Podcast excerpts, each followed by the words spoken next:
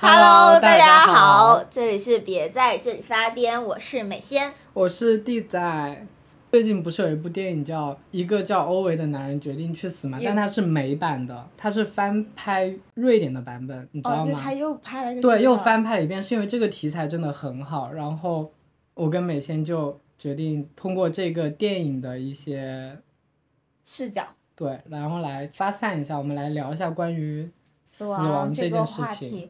其实我突然想到这个话题，还有一个原因是，有一次我在刷社交媒体的时候，就刷到了两个零零后的学生，他们就一边说啊，我死了以后要葬在哪里，然后你帮我多烧一点帅哥或者怎么样，就是嗯。大家就发现年轻人会更轻松的去聊这个话题，发现大家好像没有对这个话题很嗯很紧张，但是对比之下，我的父母那一辈或者再之后他们就再往前那些人，他们就会对这个话题非常的谨慎或者非常的闭口不提。对，就感觉这是一个很不好的话题。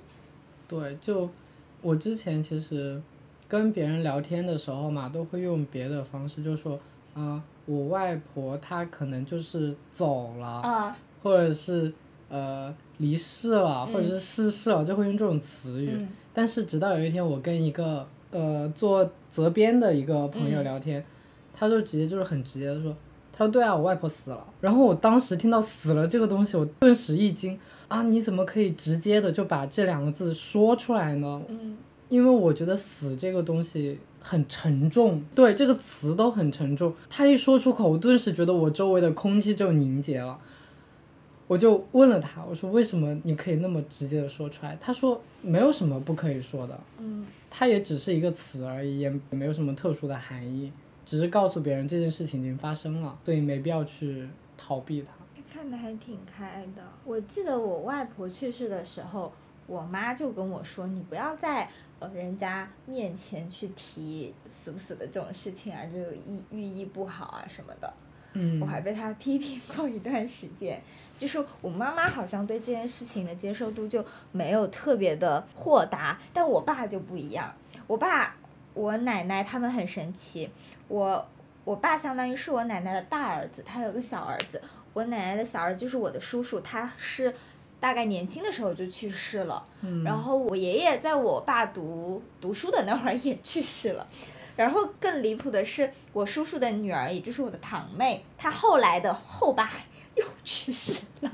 就是我有一天，我和我爸、我奶奶、我堂妹都在一起，嗯我那一天那一刻就突然想，哇，我身边的这三个人，就除了我之外的那三个人都经历过了人生命中两个至亲的人死亡。我当时就觉得，哇，他们好厉害，他们是怎么过来的？所以我爸在谈论这种话题的时候，他就很豁达，就死了就死了呗，人都要经历过这样的事情。好像每个人的这种都不一样。你有看过《一九八八》吗？哦，没有。好吧，就是它里面有一段是呃德善的，就是他的奶奶去世了，然后在那个葬礼上面，就大人们都是有说有笑，怎么样，就是讲好像这件事情就是件很普通的事情，大家也没有表现出来很悲伤，该喝酒就喝酒，该打牌就打牌什么的，直到等所有的客人都走掉，然后只有他们几个长辈在那边的时候，他那个大哥一回家，嗯。他爸爸，然后他姨妈之类的，反正就是那种长辈全都开始爆哭。哦，就是在外人面前会憋着，然后我就想起我外婆跟我外公去世的时候也是，就是我们那时候不是要那个守灵吗？就是要提前回，就是你嗯去世了之后，然后要把那个棺材摆在那边摆几天，嗯。然后那几天是一直要有人守夜的，嗯。我就跟我爸妈他们就在那边守，然后还有我的舅舅，嗯他们在那边，然后他们就是可以一边在那边聊天，嘻嘻哈哈什么的，然后一有人过来烧香的时候，他们就会立马可以哭。但是人一走，他们又又没事一样，又开始打牌，又怎么样？我那时候觉得，哇哦，对，哇哦，好离谱啊！整段时间我都非常不理解，为什么他们的情绪可以脱离的那么快。等守灵结束之后，就是要下葬嘛，嗯就是要定棺。等那个人开始定的时候，我妈妈就开始爆哭，就抱着棺材，哭得撕心裂肺，然后就一直喊啊，我以后就没有妈妈了，就，哇，我当时就哭，我也在那边哭，我哭得很惨。结果等这个仪式嘛定完，嗯，嗯我妈擦完眼泪就跟我舅舅说：“哎，今天中午吃什么呀？” 啊，我当时，我的情感就这样被欺骗了。抽离的很快哎，对他们可能只是把它当做一个仪式，对仪式，并没有投入太多情感。我觉得他们可能也是把生死看得比较开，就觉得我外婆外公他们活到八十九十是喜丧，所以觉得也没必要说那么难过。哦他们也没有什么哦经历大的病痛去世或者怎么样。哦，对，哎，你说到这个，我可能对这种的感知，就是当我们觉得已经够了的时候的人在走，就会觉得它是个喜丧。嗯，像我妈妈，她就会觉得我本来应该可以能让她多活一会儿，我妈就会有这种无力感，你知道，她就会觉得。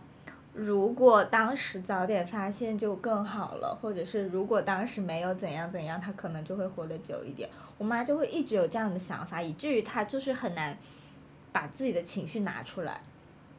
她总会觉得我好像还可以多做一点。像我奶奶，她就是非常洒脱。那那时候我们，她就跟我说：“你看上面是两个棺材，就是我等我死了以后装我的。嗯我奶奶就是说，反正活够了就走了，就没事了。我就这种心态就还挺好的，可能每个人的心态不一样。就如果在死之前有遗憾的话，还是会难过吧？可能我觉得这个还是要区分死者本人身对哎，还是你是陪陪伴他的那个人。像你妈妈，你就是。他是见证别人离世，所以她嗯会有很多遗憾，他觉得自己还有很多东西没有给出嗯去。嗯我也不知道作为逝者临他的人，对，我不知道他逝者是怎么想的，他可能觉得你给我的已经够多了吧，嗯他可能就心满意足的离开了。嗯，所以当有人离世的时候，其实就是还活着那个人，其实会比死了那个更痛苦。对对对。那如果你作为本身就是如果你要临终了的话，你会有什么就是千万不能遗憾掉的事情吗？所有的数码产品要格式化。这应该是所有就是叫什么，当代人，嗯，就是最时代，对 Z Z 时代一个必备。而但我跟你相反哎，我会想的是把我所有数码产品的信息全部储存到一个硬盘里，然后保留下来，但是要有密码，就是你没有见不得人的东西吗？我没有，我觉得我没有什么见不得人的东西啊，我就觉得这些东西我一定要让后人看到我有趣的灵魂。那看来可能我的秘密比较多，所以就是 一定要删格化，不能留下来。但是如果你设置密码，那谁知道这个密码呢哎，？就我可以搞一个那种就是解谜游戏，你知道吗？是在我葬礼那一天，然后就从我的那棺材下面发出一段声音，然后第一关怎样怎样怎样，就密室大逃脱是吗？整个葬礼就是大家来解谜，去了解我的一生，哇，好有趣哦！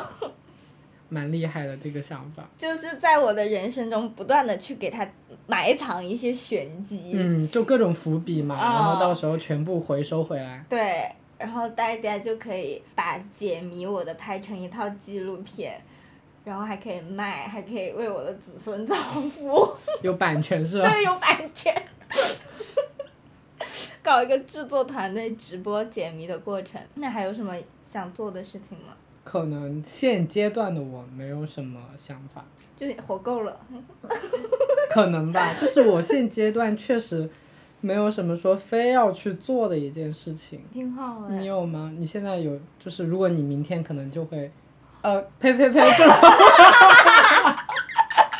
就是如果是假如嗯你现在是九十岁，嗯，呃，一百岁，一百零一岁吧。假如你现在是一百零一岁，你明天就要驾鹤仙去。我想和一八三的肌肉帅哥睡觉。可是那个时候你还会这么想吗？如果那个时候我还没睡到的话，我会哦，行吧，但不会这么惨吧？我不会的，不会的。会有的，会有的，会有很多的。你接下来不会吗？我不会，你睡过了，我睡过了。就会有更帅的呀。不是啊，你要人要懂得知足啊。我不，我不知道。就是你睡到一个周围的朋友十个里面至少有六个认为他是帅的话，那他就是帅哥，那你就可以满足，对吧？这个东西我觉得我没有你这样的好运气。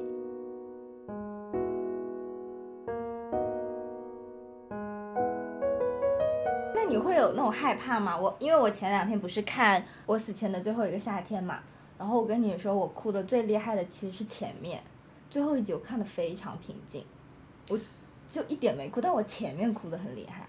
而你，但你跟我好像相反，我是第三集哭的最厉害，就是那个男生，对，那个男生去世，然后到后面第四集开头那个 Jane 也去世的时候，而且他说。我想就是保留尊严的去世，所以我不希望节目组过来跟拍我。然后他再反问一句那个拍摄的人，他说：“你懂我的对吧？”就开始空镜，再出现一排字幕，就显示他去世了。就那个时候我就开始夸狂哭，因为我之前也是这么想的，我就觉得如果我像他们得了这种癌症，就是我明确知道，就算化疗，我可能也只是多活一两年的话。那我希望我的家庭能把这笔钱留着，匀一点出来，自己的生活变好，然后让我可以自由的去看一些我以前没看过的东西，然后再平淡的接受死亡就好。我不希望我死的时候身上就是插满那种管子，然后大小便失禁啊，然后什整个人就是什么那种惨白呀，那种我我不希望。对，哎，那就是跟那个那部电影《遗愿清单》很像。他们两个都是大概只有六个月到一年的时间要去世了，他们就一起去跳伞啊，然后开梦想中梦中情车去赛车，呃，然后去做很多之前没有做过的事情，就很爽，那是我想要的那种感觉。我也希望是这样。哎，但我相反的是，我希望我的葬礼办得轰轰烈烈。哦，你希望大家在你坟头蹦迪吗？对对对。我懂了，现在。就是我们这一代的人就会有这种想法嘛，就是我要风风光光、体面的死去。对我可能还会提前录音，然后跟他们互动。对，就希望大家开心的来参加我的葬礼。对对对对对，就不要哭的一把鼻涕一把泪。但其实不太可能会实现，我觉得就是你可能抱着这个心态，你去做这种事情，去参加你葬礼的人看到你这些反而会更难过。对。那我就。比他们哭哭的再惨烈一点，我就录一段我大哭的声音。就他们会哭的比你更惨。怎么办？所以我觉得这个东西就是很难去两全，就是你很开心，他们就会觉得你是故作坚强；你很难过，他们就觉得天哪，原来你那么难过，还要在我们面前假装没事一样。当我得知。我外婆得了癌症，嗯然后化疗也没有用的那一个下午，我就接电话嘛。那时候我在学校接电话，抱着我旁边的那个女生哭了大概半个小时，在操场上暴哭。哭完以后，我就没有情绪了，我就完全接受了这个事实。后面不管是她生病住院，还是恶化，还是怎么样，我就是把它当成一件事情去处理，就完全。把我的情绪剥离开来，一句他离世怎么怎么样的时候，我还是就是 OK，我要去处理这件事情。我的情绪好像只是在那一刻宣泄掉，之后我好像就然后后面就是一个既定的结果在对对对对，我觉得好像很多人就是在处于接受和不接受这个。这个中间，我们看那部纪录片也是，很多人就是不愿意接受这样的事情。接受了就是更多的无力感了，就是你知道这个结果，按照这个病痛的发展规律发展下去，它一定会死亡，然后你只能坐以待毙。嗯，哇，好无力哦。这个过程是最痛苦的，就是你每天看着它一天不如一天，但是你没办法做任何事情。嗯，哇，那这个时候我就会更想故作坚强。啊，不是，我想去玩，去旅游，去蹦迪，去开心。但是。这种时候可能你的身体情况也不太能够支持啊。求求那个时候的科技好一点。对，所以就是很煎熬吧，对陪护的人很煎熬。嗯。所以我不希望我是那种癌症去世，我希望我是被车撞死或者怎么样。就跳伞跳了一半绳子断了。这种不行，我这个人就是比较还是有一点点保守，我觉得我希望给我家里能够留下我的尸首去火化掉，就有一个物件给他们。啊。寄托像你这种刚才说什么跳伞啊什么的，可能到最后你尸体找不到嘛。哦。那这个时候找不到，你家人他可能这一辈子都会执着于我要找到他的尸体。我我又跟你刚好相反，我是希望我的骨灰啊，撒到海里。对，撒到海里。我我也希望是撒嗯到海里，但是是我希望还有一块留着。也不是留着，就是我爸妈亲手撒，就是他知道啊我的东西是被他们啊撒走的，而不是说我根本找不到我儿子在哪啊，这种情况。我这个时候就很希望，就是我所有的灵魂的东西都在一个芯片上，然后他们 到时候赛博上香 是吗？他们就是可以进入到我的我的灵魂里去探索我的意识。那之前黑镜好像就有一有一个这种，对不起，我没有看过。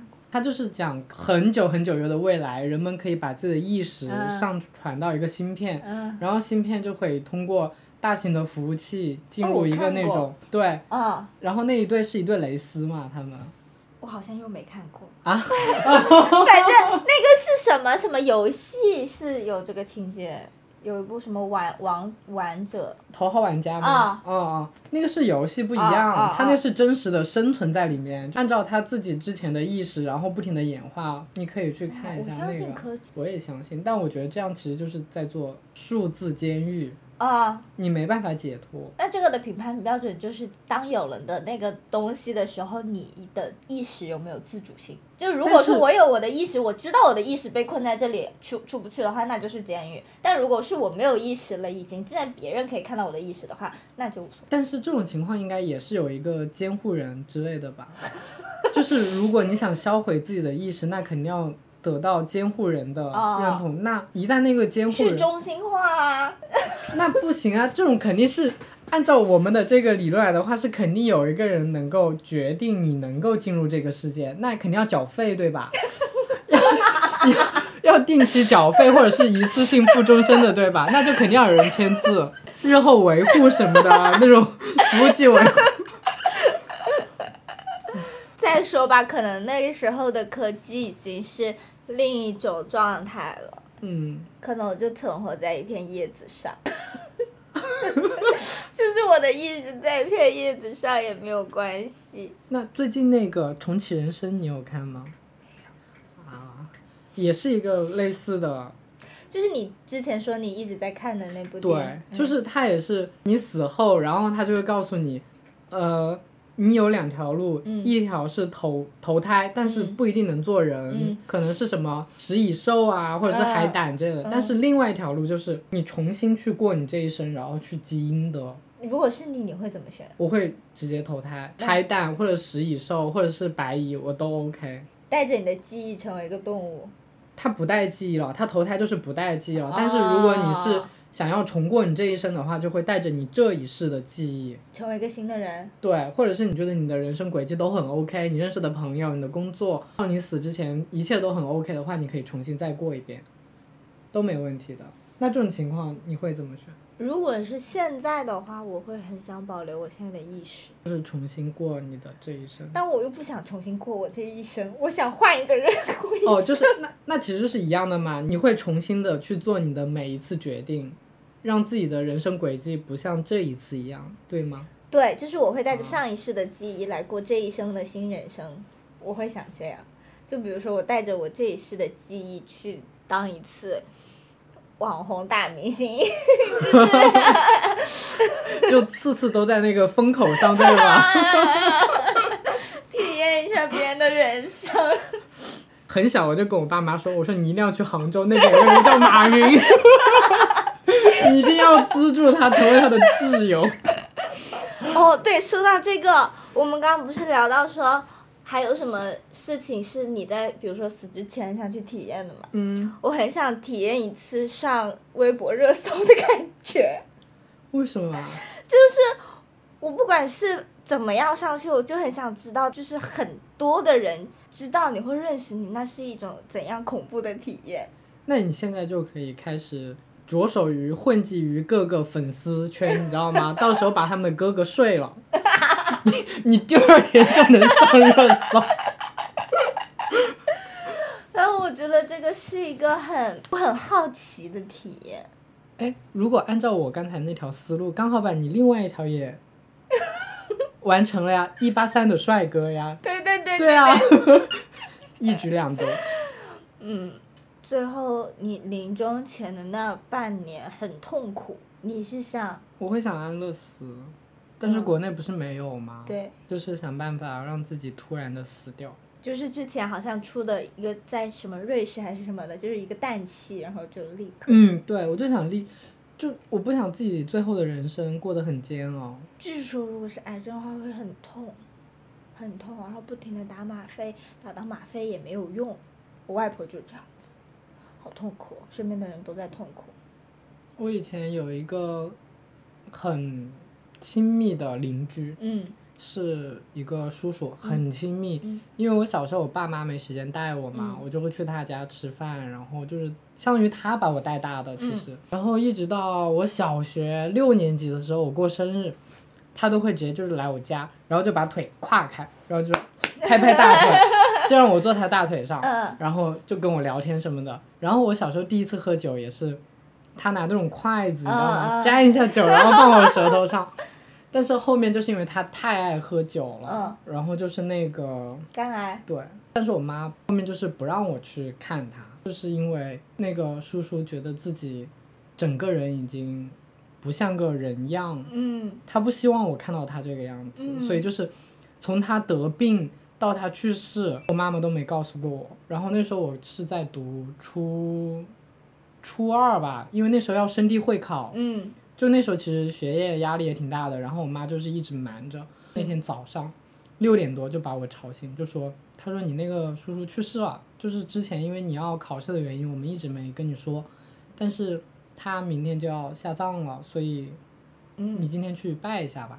然后就屁颠屁颠跑过去拜，然后你知道吗？对我来说，那个时候这个消息太突然了，就是在我的印象中，他还是那种每天嘻嘻哈哈，然后又又喝酒。嗯各种给我买玩具、嗯零食的人，突然一下就变成了一张照片摆在那边。嗯那一下我就是愣在那边，我也不知道说什么好，就是上香啊，嗯什么作揖啊，什么那种动作，全是我爸就是嗯，掰着我手硬弄的。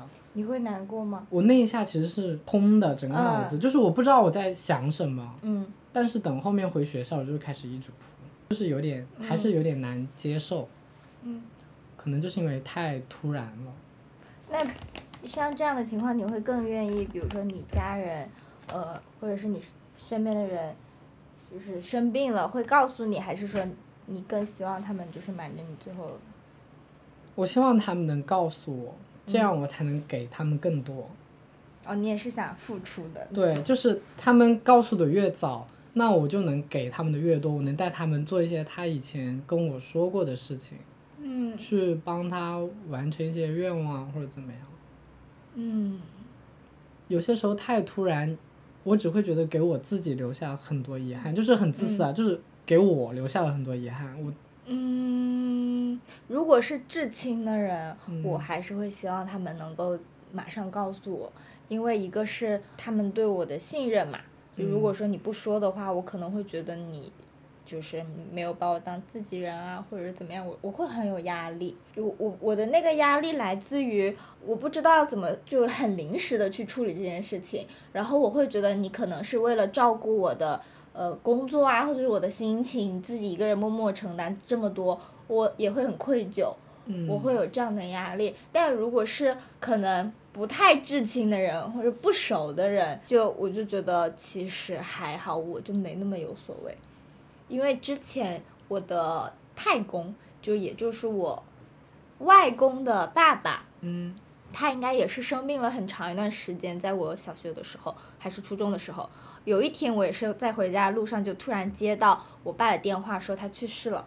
我说知道了，就是那一刻我没有什么样的情绪，我就我就说知道了，OK，有什么需要我做的吗？我就没有，就无所谓，就好像我的在这一方面的情感就是很不丰富。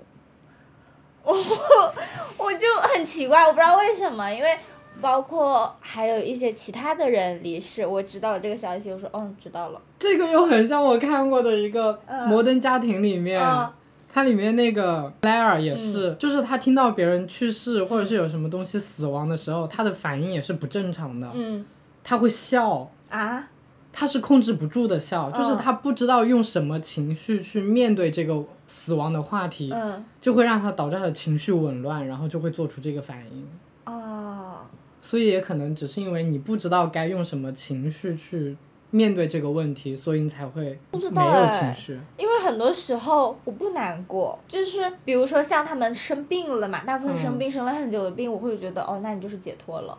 就我可能只感觉他们活得很累，嗯，我就会解脱。但比如说呃一个年轻人或者是怎样，我会觉得很可惜。那你是相当于站在一个上帝视角去看这件事情是吗？就是对这种发生的事情，对，因为我很明确的知道我不能做什么，然后我做了什么事情也没有办法去改变这个事实，所以我就会觉得，要么就是解脱，要么就是可惜。我就感叹啊，这个世界上少了一个精彩的人，或者是啊，这个世界上呃少了一个痛苦的人，蛮神奇的。我我不知道怎么去，包括我我外婆去世，我也只是在我知道的那一刻痛哭，后来我就知道我自己不能做什么去改变这件事情了。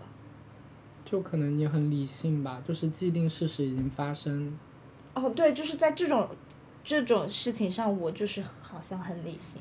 啊，因为你知道没有任何挽回的。对啊，就是没有办法啊，嗯我们就是很渺小，接受这种无力。那这个你确实挺厉害的，我不行，我会就是会懊悔，我觉得我到时候懊悔的情绪可能会更多。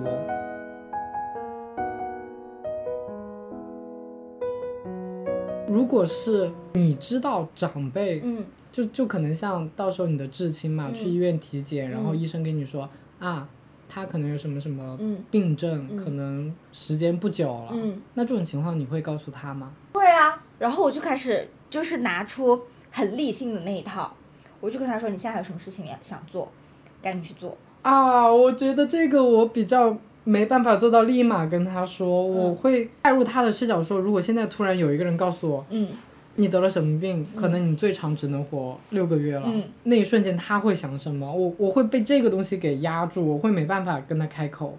啊，我会觉得这个是这在这样的情况下，需要一个很理性的人告诉他要做什么。我会成为这个很理性的人。我跟我爸的在这方面很像，就我爸在这一刻也会说，那接下来有什么事情能做的，立刻去做；没有什么事情，就是你做了一些事情是没有办法的，那你就不要把这些时间浪费在上面。嗯，哦、如果说我被突然告知只有六个月的时间，我可能也会像我知道我外婆去世，呃，就是生病那个，就可能爆哭，把我的情绪全部释放出来之后，开始去干事儿，我就开始可能列我的呃医院清单，怎样怎样怎样，我就开始去去一个个去解决了。可是这种像这种情况，医生建议你考虑清楚，然后嗯让他怎么样慢慢的接受，要保持良好的心态，嗯才能让他战胜癌细胞，多活一段时间嘛。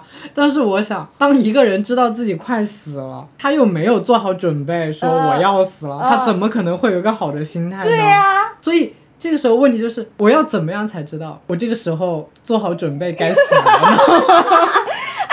就是就是那个 It's time to go，我们看那个第三集，嗯，那个人结完婚对，结完婚他三三个小时就去世了，三点多结的婚，然后然后早上七点钟走的。对，就是他那一刻，他是真的知道 it's time to go 了。就是回光。返照对我外公去世前也是，就是他在他真正离世前，就他之前都是不说话，然后就每天躺在床上，突然就是开始说话，说想把大家叫到床前来什么的。然后刚好那一天我们都在，嗯就围着他，然后他就每个都看了一眼，然后我们就就挨个跟他说话，就抓他的手啊，然后跟他说啊，希望他能够开开心心。对，就是开开心心，因为大家知道可能真的没多少时间了啊，然后。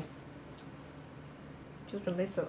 啊，就是当我们都跟他说完话没多久，然后就是又各自开始做各自的事情的时候，嗯，他就安静的走了。对，就安静的走了。所以我就希望，在我可能还有一年、一年、两年无所谓啦，就是 六个月，六个月这种很短的时间，就一定要立马告诉我，因为我想做的事情还有很多。如果你拖到只剩一个月再告诉我，我会恨死他的。对，就是我我我大概还有六个月的时候，首先我肯定是活不了了，其次 这个钱和时间都很重要，我觉得是不能浪费掉，嗯，呃，浪费在一些无用的动作上面的。如果说从从六个月争取到十个月，那我觉得无所就是没没差没差，对啊，我就争取在我六个月之前把我所有的想做的事情都做掉。然后之后随便哪一天突然死掉，也没什么遗憾。对我就是会列计划，我今天要干嘛，我明天要干嘛，我会把我就就在死之前列个 OKR，对，我会我会列个那个计划，我每天要干嘛干嘛干嘛干嘛，我要跟谁怎样怎样怎样，把我所有事情做掉。生命中最后一个季度的 OKR 列好。对，我会带着我的目标去活，这六个月就会觉得很有意义。太吓人了，这种。呃，在某一刻我会很理性。那你会比如说，你更难过的是你爱的人要离开了，还是你自己要离开了？我爱的人，因为我觉得我死掉之后，我感知不到他们的情绪了，所以那一刻就是只要我死了，就一了百了，就世界上任何事情都跟我没关系了。哇哦，哇哦！那像你呢？我会希望我自己活久一点，哦因为哦，我真的希望我自己活久一点，因为我好像对大家的感情比较淡淡，对比较淡，我对大家的感情都比较淡，但是我对这个世界的好奇很重。我觉得你可能就是觉得，反正每个人都会死，只是你早死，你晚点死的区别。对，是的，所以你已经，当你认识这个人的时候，你已经开始接受这个人可能一年之后不会再跟我联系，这个人可能十年之后就会死掉，对你就已经做到了这种对预期。所以当任何事情发生的时候，其实它都在你的掌控中，所以你不会觉得奇怪。对，我我会大概，比如说我脑海里面是有计划的，比如说呃说说的可能那个一点，就比如说我爸爸妈妈现在多少多少岁，嗯他们大概能活到什么时候？那个时候我多大？那个时候我面临怎样的事情？以及可能我在旅旅途当中，我遇到了一个人，那我可能会跟他有怎样的交集？什么时候会走？以及就是类似于这种，我都会做好管理，我就知道，嗯，我就会觉得所有人都会离开我都无所谓，是。但我不想离开这个世界。那像你这种就是永远都没有做好准备离开啊，世界永远都有那么多新奇的地方。对啊，所以我觉得我活不够。你就是那个积极的那一面，我就是那个负面的。就我看那个我最后一个夏天的时候，我整个人就是很负面，我就是不会像弹幕里面说，就是可能要珍惜生命怎么样怎么样。我就想，哇哦，死了真好，啥都不用想了。啊，啊，我看完之后我没有得到任何那种很积极的反馈，我反而是更害怕病痛。但是我害怕病痛，我又不想说我要去做什么事情，然后来避免这个问题。我只会觉得，要是死了，就不会遇到这些问题了。嗯 我不一样。我看那一部片的时候，就在万宁的酒吧嘛，嗯我面前就是夕阳和大海、椰子树、啤酒，和我一个人坐在那边看电脑。我就当当那个看到这样景象的时候，我看到的画面大概就是他们刚得知自己即将临终，还有六个月到两年左右的时间那一块的剧情。我那一刻的脑海就是想，还好我现在坐在这里，我能够去把我想做的事情一点一点的完成，这样我在临走前就不会太遗憾。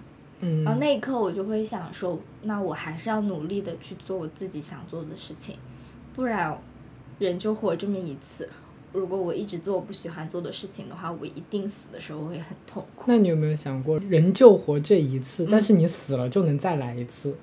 可是我没有今生的意识了呀，但是他又开启了一个全新的人生了。那关我屁事啊！啊，就是我这个人就是比较信那种轮回，你知道吗啊？就可能你虽然无意识，但是其实还是我，只是我没了那个意识。那就不是我了呀。好大的分歧啊，这个地方。我们的不一样，哦非常不一样。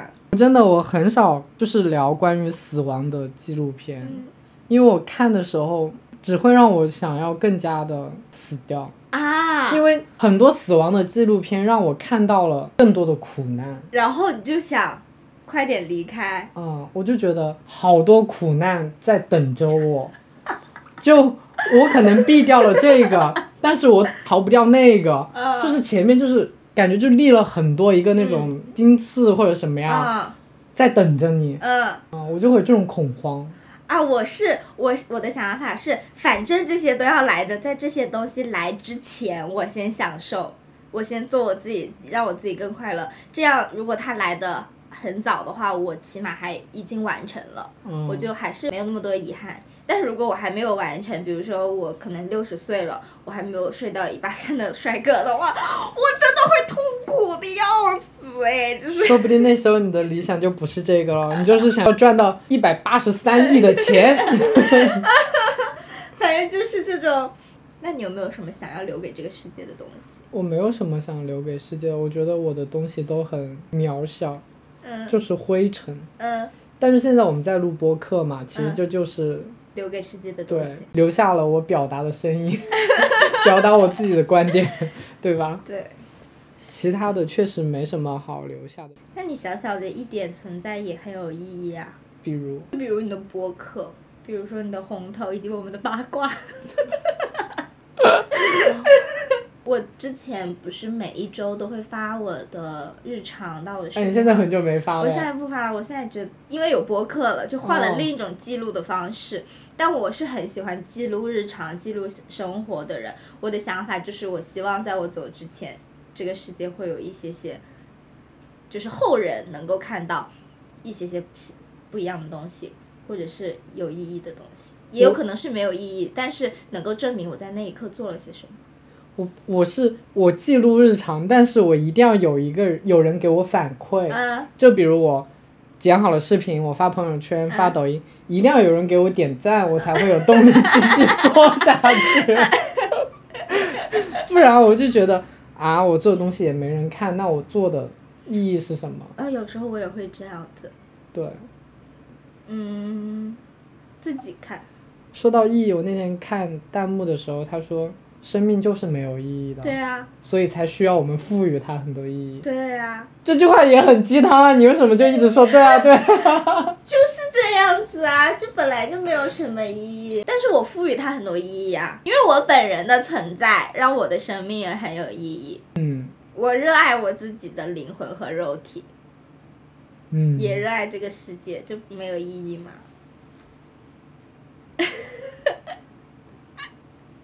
挠头、抓耳、扭曲、爬行。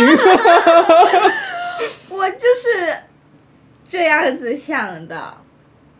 我没有太多的思考过关于这个方面的问题。我还想过，就是我记录下的这些东西，发在社交媒体的东西，如果说，呃，几十年后、一百多年后的历史学家，还是可以调研出来，知道我们这个时代的人，我们这样一个普通的平凡打工人，他们是怎样过了一生。然后就反复鞭尸。这五百年之后，不停的有地方在把你这段视频调出来，放到纪录片。博物馆，放博物馆里面。就每一个过来参观的人就说：“你看，这就是二十一世纪的打工人，喜欢每天早上喝一杯咖啡，然后他们的血液里面都流着咖啡，他们晚上喜欢下班去喝点小酒，我觉得这个很有意义。就早 C 晚 A 嘛。哦，我觉得就是我为后代或者为这个世界提供很多研究价值，提供了很多就是我另外一种的生活方式，也对。而且我被人记住，我就一直存在着。鸡汤是活法，是。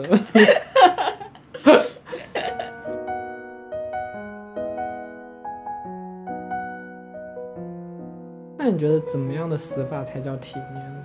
我当时说出这句话的时候，我跟别人说的是，只要不是什么饿死啊、穷死啊嗯，这样子的死法，我觉得就还可以啊，是自己选择的死法。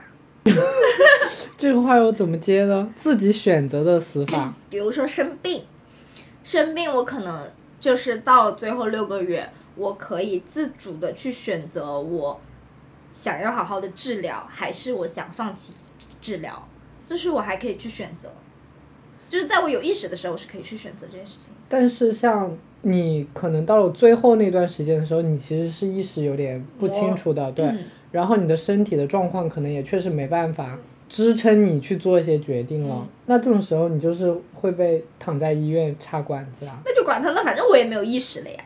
我就希望可能在我有意识的时候，我是有选择权的。没有意识的时候，我管他呢，反正我又没意识了。对，没意识就跟反正死了 是一样的，对了。就不管周围怎么想，反正我都死了，关我屁事。对啊，反正我都没有意识了，随他去吧。我好像也没有想过，就是体面这个死法是怎么死。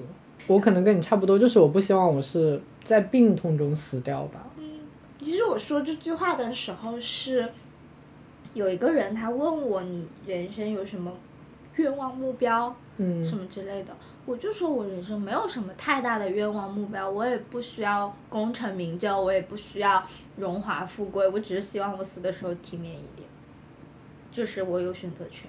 可能我更希望的是我在人生的这个道路上，什么都体面一点。就是我有选择权，我觉得选择权对我来说很重要，我可以自主的去决定我去做什么事情，然后这个选择权不是说。我一定要去买大房子，我就去买大房子；我一定要去坐私人飞机，就坐私人飞机。而是希望我的灵魂在自由的，然后我能够接受我当时做的决定，认可我自己做的决定，而不要是那种我是被逼着去做这个决定的。嗯。哦，我希望我的人生就是我能够接受我自己。接受对我来说是个很重要的词。就比如说，我接受我会死的很痛苦这件事情，我现在可能就已经接受了这样的事情。以及我，我也接受我这一辈子买不到好房子，睡不到好男人。就是我的一旦接受了这些事情之后，我就会很舒服，很想在这些事情发生之前，尽可能的过好现在。OK。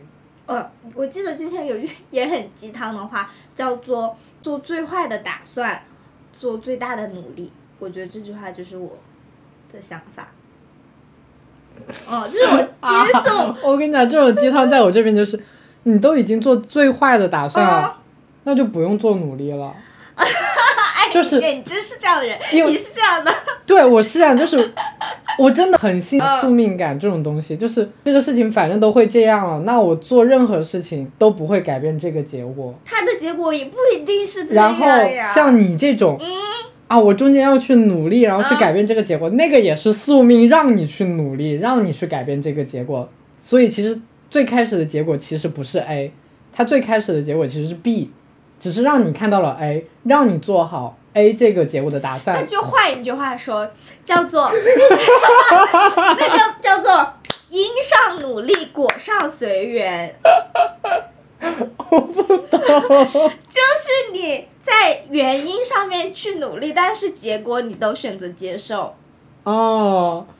就是他，不管是你怎样的结果，你都接受他，但是你还是要努力，你要去抗争，也不是去靠你去追求，不要躺平。这也不是躺平啊，就是就是对于一些很很大的事情，我确实会抱着这种心态，就是在我的可控范围内，我发现它真的就是没办法变成一个更好的事情的时候，我就会开始这样了，就是我只做好我自己的事情就好了，我不会说。我要为了这个结果去重新去搞一些什么事情，我不会了。对，我就按部就班把我自己该做的事情做完。尽人事，听天命。对对对对。扯半天就这六个字，吃了没文化的亏。所以我才说最后一个，我的人生是很想去体一些、体验一些具体的事情的，这样我的人生就会不留遗憾。所以你有什么想体验的具体、很具体的事情吗？我想体验一次蹦极。可以。但是因为有近视眼就不可以。蹦极可以近视眼啊？不可以啊！他说眼压过高的话会对你眼睛不好，可能会把眼珠蹦出来。那你去跳伞吧。但是我不想，我就是因为我这辈子已经是个近视眼，所以我才会想要体验一件我不能再做的事情，就是我都要死了。我都要死了，我管他妈什么近视眼不近视眼，我就算跳了，我眼珠蹦出来了，我反正都死了，关我屁事，所以才会这样。哦，我想的可能是我们的现在，或者是我们的十二十年、二十年，这个这个 这个。对，我我就想在死之前体验，就是放纵的体验一把我这辈子不能再做的事情。还有什么你不能做的？很多违法的事情，就是我想体验，但是我的理智告诉我不能体验。对。那你你还挺疯狂。你这辈子不想抢一次银行吗？我不想。哎，对，你知道，对我这种很喜欢做计划的人来说，啊当我听到“抢银行”这三个字的时候，我脑海子里面脑海里面就是出现了一。一整套计划 对一整套计划，我想完了完了，我要先去找人，然后我要估算时间，我要看这个怎样怎样，我就觉得哦好累啊。但是你要死了就无所谓，你就拎把枪，你就哦也没有枪，对不起没有枪。对吧？你还要去找解决枪从哪来的问题。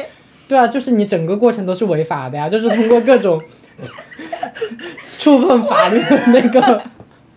我觉得好累，我一想我要解决这么多问题，我就太累了。嗯，但是其实大家都是想在死之前做一些叛逆的事情吧。看过很多那种纪录片啊，然后一些影视剧都是，可能这一辈子都是活得很乖、很规规矩矩那种，嗯但是在得知自己可能要死亡的时候，突然就放下所有的负担，就是我也没必要去考虑那么多人的感受，我照顾我自己的感受就好，然后就开始重回青春辣妹、叛逆少女，你知道吗？就那种，你有看过类似的吗？我有，我有，我有。对，哎，那我不一样。比如说，我很想提一些具体的事情。我们之前在旅行那个博客里面讲过，我想变成一个老太太，然后开着电动车在城市里卖花，就是很具体的事情。而且这个事情除了老太太这个有点难度以外，其他的都没有什么难度。对，然后我还很想养一条狗在我的庭院里，就是很 很美好的事情。我只想一个美好的事情。像我美好挺好的。就是你现在已经实现了我人生中的一些很具体的事情，我还没卖花呀，我也没变成老头啊。但是你有了狗狗，就可以和狗狗一起。但是录播课还是要把狗关外面。然后我现在还很想谈一场很投入的恋爱。现在吗？不是死之前吗？我们不是在聊死之前吗？就是在我现在到死之前的这些年岁里面，我起码得谈一场吧，很投入的恋爱。首先很平等，嗯，我们可以很舒服的，既独立又自由又亲密的这种关系，然后我们彼此之间很信任。我可能想要的是这样，嗯，就我不我我不一定要说一定要什么很甜蜜很很你侬我侬，我想要的可能就是两个人我们互相的平等、互相的独立、互相的信任、互相的爱着的那种关系。谈一场不分手的恋爱是吗？哦，分手是可以的，分手是可以的，就是到最后是和平分手的那种状态，我觉得是 OK 的。嗯，但是按照你这种情况的话，其实也不会分手啊。不一定啊，哦，你要出轨是吗？就 家花没有野花香是吧？因为太美好了，所以需要叛逆一下。就是肯定会有，嗯，不知道。嗯，我是很希望两个人都很知道自己想要的是什么，然后也很知道对方想要的是什么。但最后还是我们可能也是想表达说，这个话题其实可以不用那么沉重。对，也不用那么逃避这个话题，大家就是可以直面它，好吧？那我们今天就先聊到这里吧，祝大家平安，祝大家不留遗憾，拜拜。拜拜。Oh, gather all the brokenness and bring it to me now. The fragrance of those promises you never dared to vow. The splinters that you carry, cross you left behind. Come healing of the body, come healing of the mind and let the heavens hear it, the penitential hymn. Come healing of the spirit, come healing of the limb.